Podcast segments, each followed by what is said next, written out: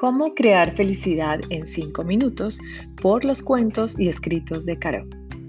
Hace poco tuve la oportunidad de ver un video de un experto en programación neurológica y me encantó.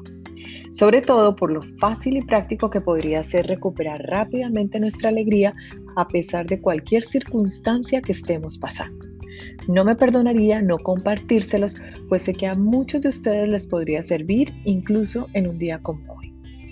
Les resumo algunas ideas y técnicas. Algunas seguramente ya las hemos oído, pero nunca las hemos interiorizado y menos puesto en práctica. Aprovecha mientras escuchas estas líneas, aplícalas y comprueba si lograste esa creación de felicidad en solo 5 minutos. Algo que me quedó grabado. Tú puedes decidir no ser feliz. A veces creemos que la felicidad depende de circunstancias externas, como de que necesito de alguien o de algo para ser feliz y no es así. La felicidad no es un lugar al que se llega, la felicidad es la forma en que se viaja. Les comparto algunas técnicas. La primera, cambiar el significado de lo que nos pasa, convertir lo negativo en positivo. Por ejemplo, si perdí mi pareja o un ser querido, preguntarnos de qué nos sirvió esa experiencia, qué viví con esa persona, qué me enseñó, cómo esta situación me puede generar cambios positivos. Aunque no lo veamos en ese momento, por alguna razón que no entendemos, sucedió y tal vez fue lo mejor que nos pudo pasar. Segundo, cuida cómo estás alimentando tu cerebro en momentos de crisis. ¿Eres crítico? ¿Totalmente autodestructivo? La mayoría tendemos a hacerlo, especialmente en momentos difíciles. Si estás pasando por una situación triste o difícil, no escuches canciones o veas películas con las que te identifiques en ese momento. Nuestro cerebro tiende a acostumbrarse a las circunstancias en las que estemos.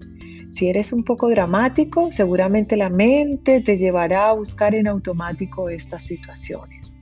Te vas quedando en ese ciclo negativo del cual cada vez va a ser más difícil salir. Por el contrario, busca ver y escuchar lo que más te gusta. Júntate con personas positivas que te hagan sentir bien, que te motiven a hacer algo.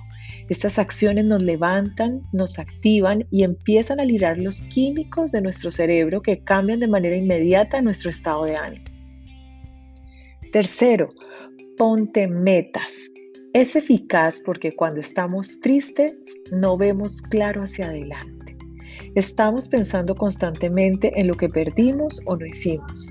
El simple hecho de ponernos metas a corto plazo y creerlas posibles nos pone en movimiento y poco a poco nos aleja de los pensamientos del pasado y nos enfocamos en lo que vamos a empezar a ganar.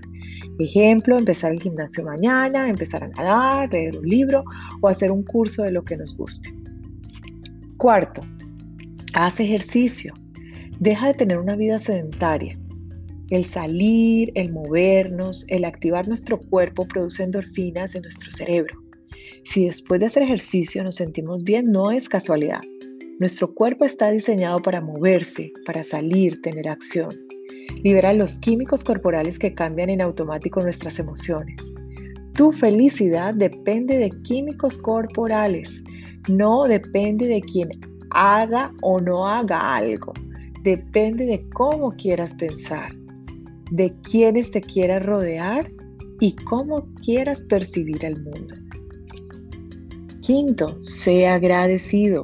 Tu mente no puede estar agradecida y decepcionada al mismo tiempo.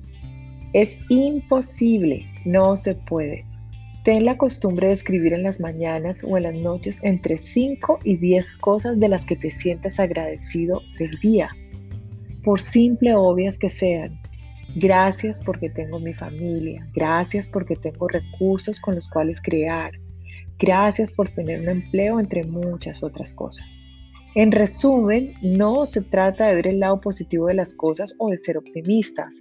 Se trata de empezar a recablear nuestros circuitos neuronales para enfocarnos en lo que hay en lugar de lo que no hay. Lo que no existe o lo que perdiste que te mantiene estancado no sirve absolutamente de nada. Enfocarnos en lo que sí hay o sí tenemos nos lleva adelante porque podemos verdaderamente empezar a crear a partir de la realidad una vida increíble.